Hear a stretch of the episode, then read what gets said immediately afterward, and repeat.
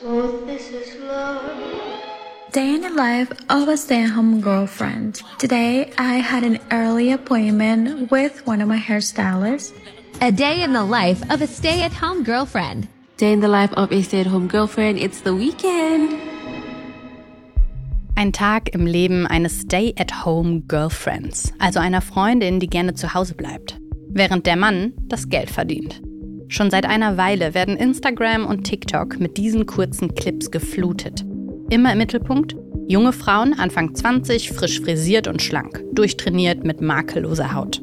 Im Netz zeigen sie, wie ihre Tage als Stay-at-home Girlfriends denn so aussehen. I hung out with Luke on the balcony in the sun for a couple minutes, then made him his daily maple syrup iced latte. He loves these. And then I brought it out to him on the balcony. I went to the gym. I have to make sure my body is in shape for my beautiful boyfriend Harry. I just did some walking and running on the treadmill. He loves eggs in the morning, so I did some eggs, a bagel, and some chicken breast for extra protein. And I made him another coffee. He likes to have a second one around mid morning. Der Mann geht zur Arbeit, die Frau trainiert im Fitnessstudio, um ihm zu gefallen. Zum Frühstück brät sie die Spiegeleier genauso, wie er sie liebt und am späten Vormittag bringt ihm ein Stay-at-home-Girlfriend dann noch den zweiten Kaffee. Because he loves it. Und einige der Frauen, die fast täglich kleine Clips aus ihrem Stay-at-home-Girlfriend-Alltag posten, können damit dann tatsächlich auch Geld verdienen. So wie Stay-at-home-Girlfriend Kendall Kay aus Puerto Rico. Über 500.000 FollowerInnen sind dabei, wenn sich Kendall Kay die Haare föhnt, ihrem Freund Eiskaffee bringt und sich dann um den Haushalt kümmert. Unloaded the dishwasher, reloaded it, did a load of laundry. Then I tackled this section of the house. It was complete chaos, so I made it look all nice and clean. For those of you who don't know what a stay at home girlfriend is, it's a housewife in training, okay? Klar, es gibt schon jede Menge TikTok- und Insta-Videos, die den Stay-at-home-Girlfriend-Trend kritisieren und durch den Kakao ziehen. Das Argument? Die Stay-at-home-Girls und Wives und Moms, all das gibt es nämlich, lassen Beziehungsmodelle aus dem letzten Jahrhundert hochleben. Ganz egal, wie selbstbewusst und selbstbestimmt sie sich dabei geben. Am Ende bedeutete das Ganze ein Rollback von Emanzipation und Gleichberechtigung. Und damit sind wir schon mitten in unserem Thema.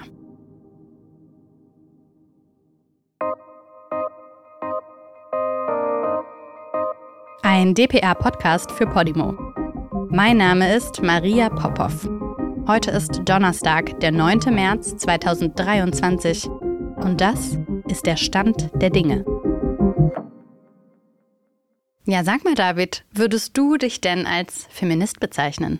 Ich lieb's, dass wir dieses Gespräch noch nie hatten. Ja, das stimmt. Es ist, für mich muss ich sagen, es ist eine sehr leichte Frage, die aber riesengroß wird, wenn man darüber diskutiert. Weil meine Meinung dazu ist, wie kann man denn nicht? Ja. Also wie kann man denn nicht feministisch unterwegs sein? Ich denke zum Beispiel an Angela Merkel, wurde vor ein paar Jahren gefragt, ne, sind Sie Feministin? Hat sie erst rumschlawinert und hm, ja, und Ja. dann ganz am Ende so, hm, ja, doch, eigentlich schon. Ich kann ja von mir behaupten, was ich will. Natürlich kann ich sagen, ich bin so, ich bin super woke und bla bla bla so. Ich habe gestern meine Freundin gefragt, ich habe ihr geschrieben, was denkst du, bin ich Feminist oder nicht? Spannend. Dann Was hat's- hat deine Freundin gesagt, David? I want to know the tea. Sie hat gesagt, ja, ich bin ein Feminist, weil ich quasi die Fresse aufreiße, wenn Frauen schlechter behandelt werden. Dass ich mich als Mann darüber aufrege, dass es den Pay Gap gibt. Dass ich äh, schaue, dass in meinem Freundeskreis nicht abwertig über Frauen geredet wird. Stichwort Locker Room Talk und so, ja. Deshalb, ich finde das so krass absurd, dass man sagen muss oder dass man sich einordnen muss in ich bin ein Feminist oder ich bin kein Feminist oder Feministin, Feministin, äh, weil es muss doch klar sein. Also ich verstehe nicht, dass das nicht klar ist, obwohl du eine Frau bist oder obwohl ich ein Mann bin. Das natürlich, wir, hä, wir sind doch beides Männer. Ich verstehe Ja. das nicht. I don't get it. Ja, das stimmt, aber damit tust du so, als hättest du noch nie eine andere Zeit im Leben gehabt. Und das glaube ich dir nicht. Du hattest doch safe mal die Zeit, wo das alles neu für dich war und du irgendwie so ein Geschmäckle hattest, oder? Weil ich hatte das. Ich habe mich nicht schon immer Feministin genannt. Du?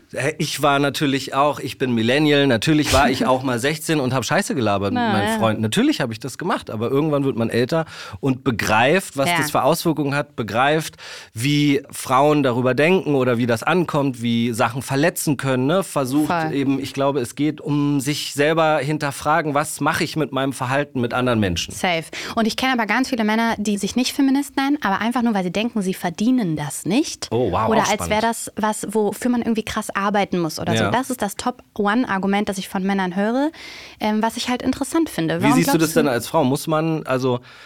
kann sich jeder Typ als Feminist bezeichnen? Also ich werde als Journalistin mega oft gefragt, ne, warum heißt das Feminismus und nicht Humanismus und Oh, ist das ja, Männerhass ja, und so weiter. Und mir ist eigentlich egal, ob jemand sich Feminist nennt oder nicht, aber ich will, dass du halt deine Friends darauf hinweist, wenn sie Witze über sexuellen Missbrauch machen. Ich will, dass du Menschen beschützt, Oh die Freunde machen das? ja, ohne ja Scheiß. Also den Locker Room Talk Ja. gibt's ja, ne? Ja, und ja, es gibt klar. ganz viele, die mitlachen Ja. und die sich in dem Moment nicht trauen, was zu sagen oder denken, ah, ist ne Weißt du, was ich meine? Mir ist eigentlich wurscht, ob du dich Feminist oder Feministin nennst, aber was sich dahinter verbirgt, ist trotzdem die Wahrheit. Nämlich, wenn du dich nicht traust, dann heißt das, du traust dich auch im Alltag nicht gegen Ungleichheit zu kämpfen. Und wenn du ganz selbstverständlich sagst, so Siki, bin ich Feministin und ich möchte auch diese Verantwortung auf mich tragen, was das bedeutet, Privilegien in unserer Gesellschaft zu haben, safe, so, dann nennst du dich halt so. Weißt du, ich finde so wichtiger, über den Alltag zu reden. Was ich interessant finde, ist, dass als ich angefangen habe, mich mit dem Thema Feminismus und so weiter zu beschäftigen, ja, also mich mit Freundinnen wirklich explizit darüber zu unterhalten, dass ich drauf gestoßen bin auf diese weirden Sachen, über die ich mir noch nie Gedanken gemacht habe, dass Städte zum Beispiel designt sind von Männern für Männer, ja, es braucht nicht viel Licht in Parks, so, man es ist nicht einsehbar, scheißegal, dass Airbags in Autos auf Männergröße eingestellt sind, dass Medikamente immer Ja. nur an Männern äh, getestet sind und für Männer gemacht sind und so. Und da ist für mich wirklich, es war so puh, mindblowing. Dieses Wissen wird nicht so lange her sein, oder? Weil ich weiß, dass es bei mir nicht so lange her ist. Ich würde mal sagen, so zwei, drei Jahre vielleicht. Ja, zwei, voll. Jahre. Und überleg mal, das Ja. ist so wenig Ja, Zeit. das Das, ist ist, so wenig. Und das heißt, die wurden diese Ressourcen nicht zur Verfügung gestellt. Ne? Das heißt ja nicht automatisch, du hast halt weggeguckt und hattest so gar keinen Bock und warst irgendwie so ein Kackdude. Nur die so Ressourcen rum- waren schon da. Findest du? ich- Ja, die Ressourcen, klar, die Bücher gab's, die Freundinnen gab's, die das alles wussten Ja, und so, okay. aber ich war noch nicht bereit oder mein, mein Horizont hat noch nicht diesen einen Klick gemacht, so, ah, schau dir das doch jetzt mal an und beschäftige Hm. ja, ja. dich damit. Nee, verstehe ich. Ja, cool. Okay, nee, interessant, dass du das so sagst. Weil ich würde über mich sagen, ich habe mich noch nicht schon immer Feministin genannt. Ich hatte nicht schon immer dieses Wissen, was das im Alltag bedeutet, eine Ungleichbehandlung. Für wen gilt die eigentlich? Ich habe nämlich so eine Anekdote zum Beispiel, als ich angefangen habe zu studieren, Grüße gehen raus an Frau Dr. Judith Ackermann, eine äh, Dozentin in Medienwissenschaft, die sich so besonders mit Game Studies beschäftigt, eine Feministin durch und durch. Erste Hausarbeit, die ich jemals in meinem Leben schreiben musste, sie so, ihr müsst gendern. Und ich so, fuck you, gar kein Bock.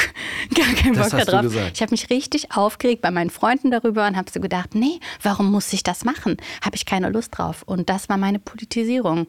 Weißt du, was 2013. ich, was ich so krass finde, gerade beim Gendern und so, ey, ein Thema hier bei der DPA, ein Thema in meinem Leben. Ich gender in meinem Alltag auch und so. Und ich habe viele Freundinnen, die dann auch sagen, ach, finde ich cool und krass. Ich habe da noch gar nicht so drüber nachgedacht, aber Hm. bei dir scheint das gut zu funktionieren. Versuche ich auch mal, ja. Ey, ich schreibe das niemandem vor. Ihr könnt sprechen, wer wollt. Ganz ehrlich. ja. Ich mache das als Zeichen, weil ich denke, ich will mit meiner Sprache weil ich auch ein lauter Mensch bin, alle möglichen Menschen natürlich erreichen. Und durch. Gendern, finde ich, kann man das erreichen. Und jetzt kommt der Clou an der ganzen Sache. Weißt du, von wem ich am meisten Gegenwind dafür bekomme?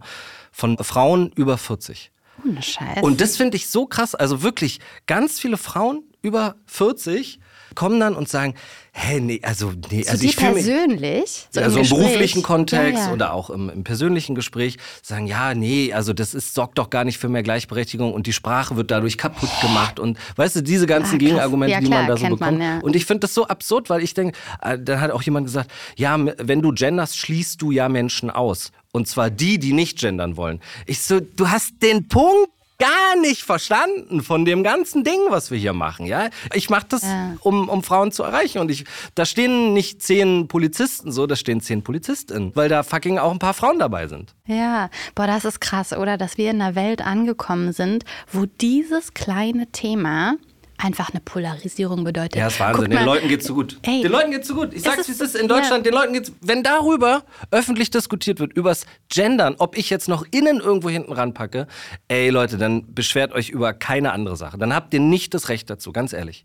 Ja, true. Und wer mal in so die Bewertungen von diesem Podcast reinguckt, Alter. sieht, dass Menschen Ja. sich tatsächlich deswegen gegen einen Podcast entscheiden. Und Leute, das ist das Stichwort. Ihr könnt gerne auch mal einen Kommentar schicken. Ihr könnt eine Bewertung machen. Auch wenn ihr unser Gendern scheiße findet, Ja. Dürft ihr das natürlich auch tun. Sind wir für alles offen. Aber das ist doch heftig, oder? Dass das die Konsumentscheidung von Menschen beeinflusst, weil sie es so abgefuckt finden. Und ich höre mir andauernd Shit an, wo nicht gegendert wird. I Stimmt, an uns denkt nie jemand. Das ist so. Das ist Wer echt denkt so. mal ich höre den uns? Podcast nicht, weil da wird nicht gegendert. Das müssen wir Ja, oder? mal machen. Lass das mal überall runterschreiben. Ja, gerne. Was ich wirklich krass fand, war, was wir am Anfang gehört haben, TikTok-Trend, Stay-at-Home-Girlfriends. Mhm. Wie findest du das? Es ist einfach rückständig und das ist eine Realität, die eben viele Menschen in Deutschland mit unterstützen, auch wenn sie es vielleicht gar nicht wissen. Denn es ist einfach so, ne? wenn man selber kein Geld verdient, dann macht man sich abhängig von seinem Partner oder natürlich seiner Partnerin und vom Staat bekommt man dann auch am Ende weniger Rente und auch weniger Arbeitslosengeld. Ist ja dann schön und gut, dass so ein paar Girlies auf TikTok sagen, guck mal, ich habe jetzt mehr Zeit für die Gesichtsmaske. Ja, aber denk mal in 50 Jahren Ja. und überleg mal, dass wenn es dafür keinen Schutz gibt und keine Ausgleichung, keine tatsächlichen Lösungsstrategien, dann schützen wir diese Frauen nicht. Weil ich würde denen mit 20 nicht sagen, du musst dich jetzt aber schon damit beschäftigen, weil mich selber stresst das Thema Rente auch total. Aber es ist halt ein Problem, das so zu glorifizieren, so zu tun, als wäre das irgendwie das beste Life, die Zeit zu haben, deinem Boyfriend dann den Kaffee hinzustellen. Boah, wenn ich das schon sage, ne, regt mich das schon Den auf. zweiten Kaffee. Den zweiten, Den Entschuldigung. zweiten Kaffee. Ja, ja. Because he loves it. Ja, genau.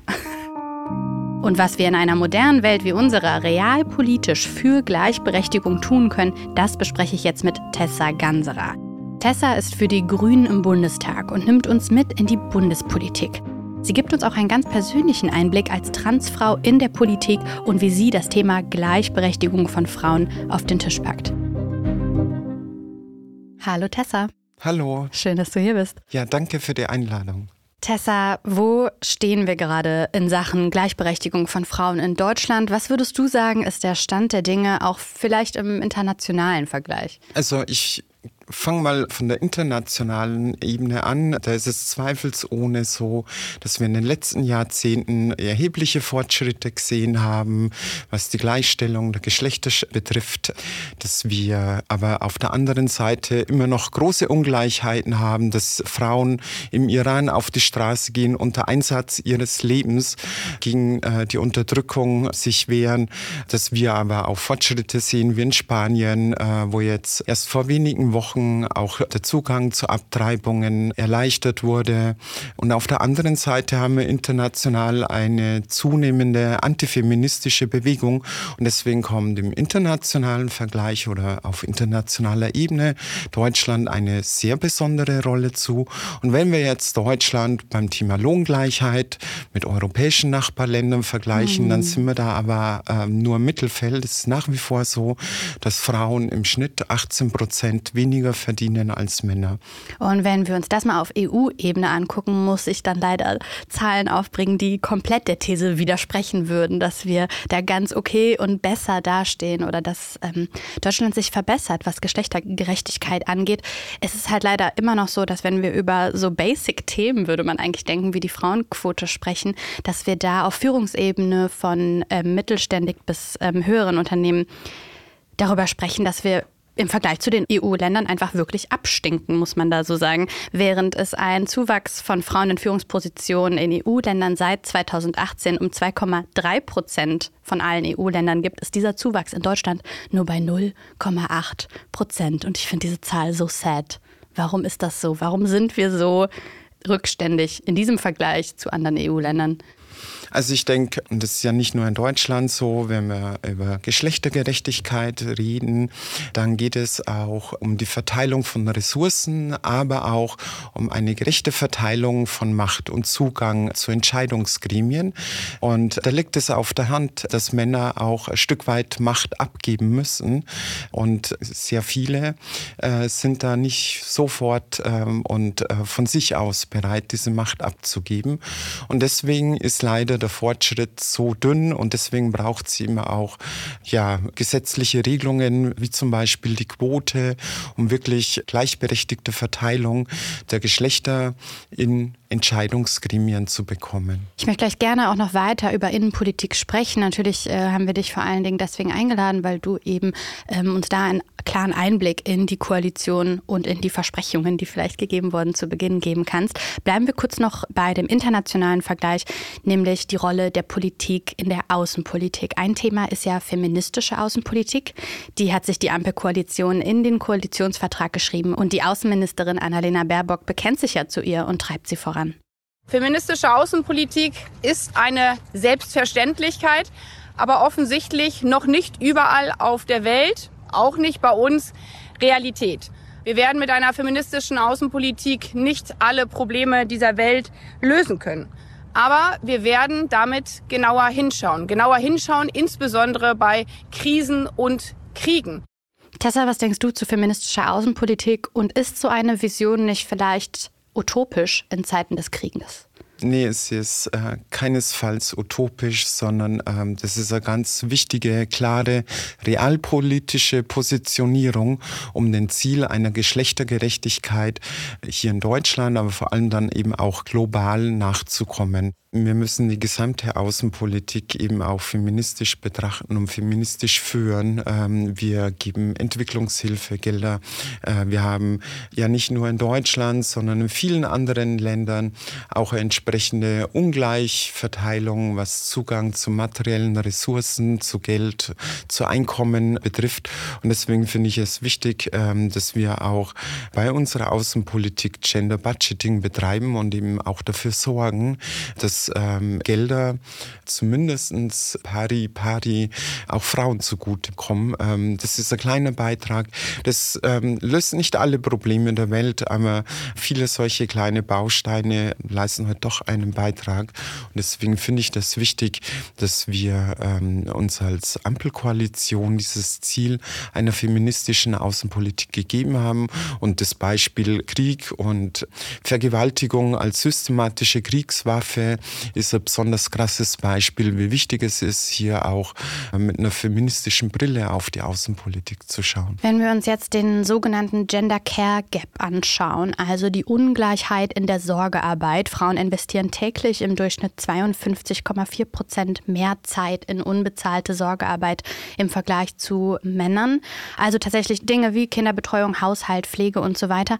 Ähm, gibt es hier in der Koalition Pläne, was man dagegen tun kann? Also das ist ein ganz großer Brocken. Es äh, liegt eben nicht in der Natur der Sache. Das liegt nicht in den Genen, ähm, dass Frauen gerne kostenlos arbeiten oder dass Frauen, weil sie sozialere Wesen sind, das lieber machen und das besser können, sondern das sind zum einen einmal gesellschaftlich gelebte Geschlechterrollen, die wir selber ständig reproduzieren.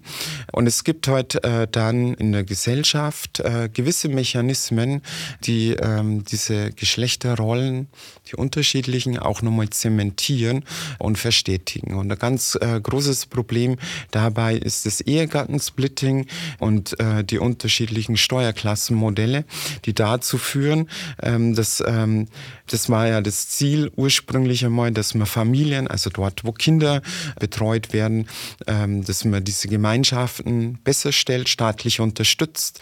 Ähm, aber ähm, das ist heute in einer Art und Weise ausgestaltet, das dazu führt, dass es das Alleinernährer-Modell stärkt und es ist leider meistens immer noch der Mann, der als Alleinernährer die Familie, das Haupteinkommen und die Steuerklasse 5 zum Beispiel eben dazu führt, dass es für Frauen, für verheiratete Frauen besonders unattraktiv ist, dann auch nochmal einen Job anzunehmen. Das stimmt alles, Deswegen, aber Ehegattensplitting taucht im Koalitionsvertrag nicht auf. Ja, Why? das stimmt. Und ähm, ich sage nicht, ähm, dass äh, wir fertig sind, wenn wir am Ende der Legislaturperiode alles umgesetzt haben, was wir im Koalitionsvertrag vereinbart haben.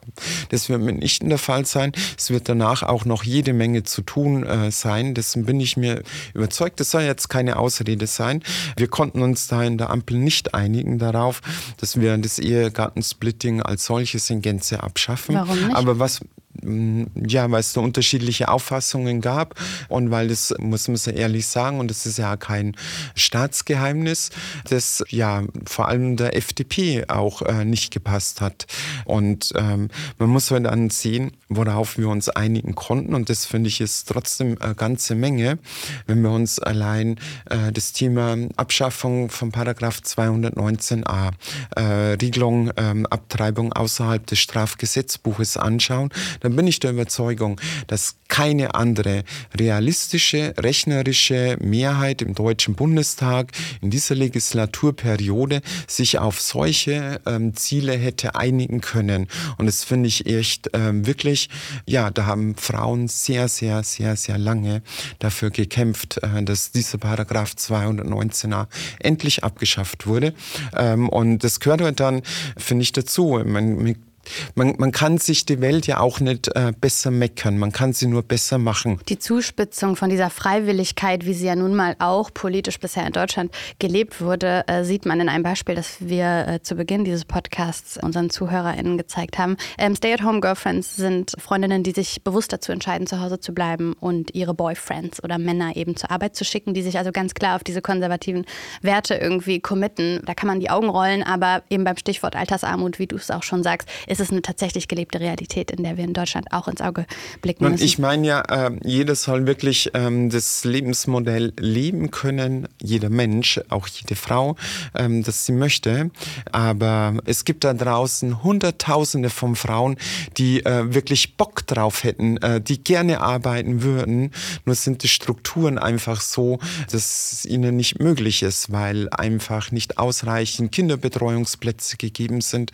Und ähm, deswegen ist es wirklich, äh, das heißt nicht, dass, ähm, dass alle dieses Lebensmodell aufgezwungen werden soll, aber ich finde es wahnsinnig wichtig, dass wir diese äh, strukturellen Hürden abbauen, äh, damit Frauen auch selbstständig ihr Einkommen in ihrer Erwerbsarbeit nachgehen können und damit eben auch ähm, wirtschaftliche Unabhängigkeit von Mengen erreichen. Wieso war denn bei der Ampel im Koalitionsvertrag nicht mehr drin, was das Thema Gleichberechtigung betrifft? Ist das irgendwie ein täglicher Kampf, Grüne und FDP, so wie sich das manche Medien vorstellen? Ähm, weil es keine Einigung gab. Ja? Hm. Also das, das glaube ich, ähm, kann jeder nachvollziehen, der in einer Beziehung lebt, ob verheiratet oder ähm, einfach nur ähm, in einer lockeren Beziehung, ob äh, heterosexuell oder queer. Schon, aber ähm, meine Entscheidungen in, in, zum Beispiel betreffen in nicht ganz Regierungskoalitionen ist es halt nochmal anders. Was wäre denn die Alternative? Ja, Was wäre die Alternative? Eine große Koalition,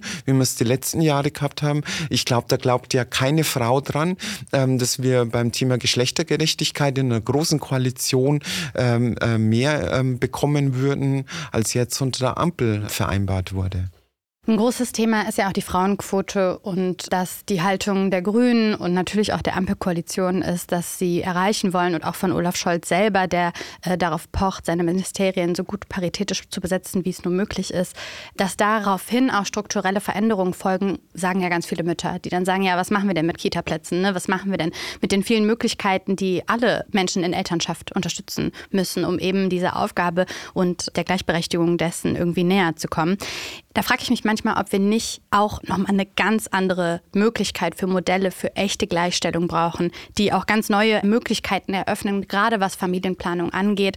Was hältst du zum Beispiel von dem Gesetz zur Verantwortungsgemeinschaft, auch um eben eine andere Care-Arbeit zu ermöglichen, die nicht nur auf EhepartnerInnen, sondern zum Beispiel auch auf Freundschaften oder eben auch in vielen Regenbogenfamilien, in queeren Familien äh, die Möglichkeit eröffnen, dass nicht nur biologische Eltern für ein Kind sorgen dürfen, rechtlich? Also wir müssen das Abstammungsrecht ganz dringend reformieren. Vor meiner Zeit, äh, vor meinem Coming Out, ähm, da durfte ich in der Enquete-Kommission gleichwertige Lebensverhältnisse mitwirken, ähm, weil es auch in Bayern so ist, dass ländliche Regionen in den letzten Jahrzehnten EinwohnerInnen verloren haben und dort die Alterung der Gesellschaft deutlich schnell fortgeschritten ist.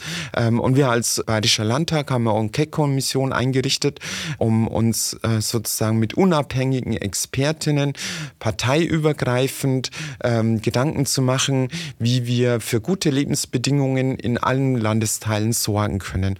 Und dann habe ich darauf aufmerksam gemacht, dass es unterschiedliche, also geschlechterspezifische Haltefaktoren gibt. Dass Frauen die Frage, ob sie nach der Ausbildung, nach dem Studium in ihre Heimat zurückkehren, ähm, an anderen Faktoren entscheiden als Männer. Für Frauen ist dann entscheidend, nicht nur habe ich dort einen Arbeitsplatz, ähm, sondern auch die Frage, wie sieht es denn da mit Kinderbetreuung aus? Wie sieht es denn da mit dem ÖPNV aus? Weil Frauen heute ähm, seltener ein Auto haben und ähm, weil Frauen sich heute in unserer Gesellschaft noch ähm, äh, viel mehr um Kinderbetreuung, Kindererziehung kümmern.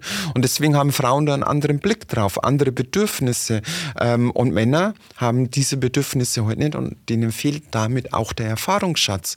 Und jetzt war ich damals ungeoutet, aber es war ein männerdominierter Kreis und die ähm, überwiegend Kollegen oder die männlichen Experten, die haben mich angeschaut wie ein Single-Man blitzt, weil sie nicht verstanden haben, worauf es mir ankommt. Mhm. Ähm, und ähm, das zeigt mir heute, dass es ganz wichtig ist, dass eben diese Erfahrungshorizonte mit reinkommen. Mhm. Und das heißt, eben die Frauen, haben dir gar nicht zugetraut, dass du diese Themen mit an die den Tisch haben nicht bringst. verstanden, dass es da Mhm. unterschiedliche Bedarfe gibt. Ja, weil sie sich in, äh, in die Gedankenwelt von einer Frau nicht hineinversetzen können. Hm. Weil sie heute einfach ihre, äh, ihre Geschlechterrolle leben und weil sie nichts anderes kennen.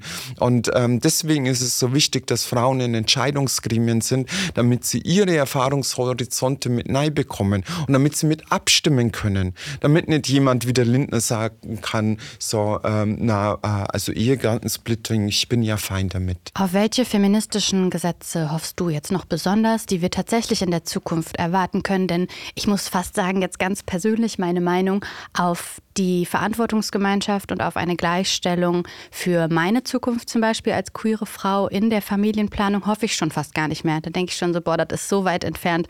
Auf was hoffst du denn? Oh, ich glaube, ich kann das jetzt gar nicht abschließen, weil ich da im Prinzip den Koalitionsvertrag äh, zusammengefasst nochmal runterbeten müsste und darüber hinaus mir noch ähm, so Vielleicht viel... ein Einblick. Ein, ein Einblick, nee.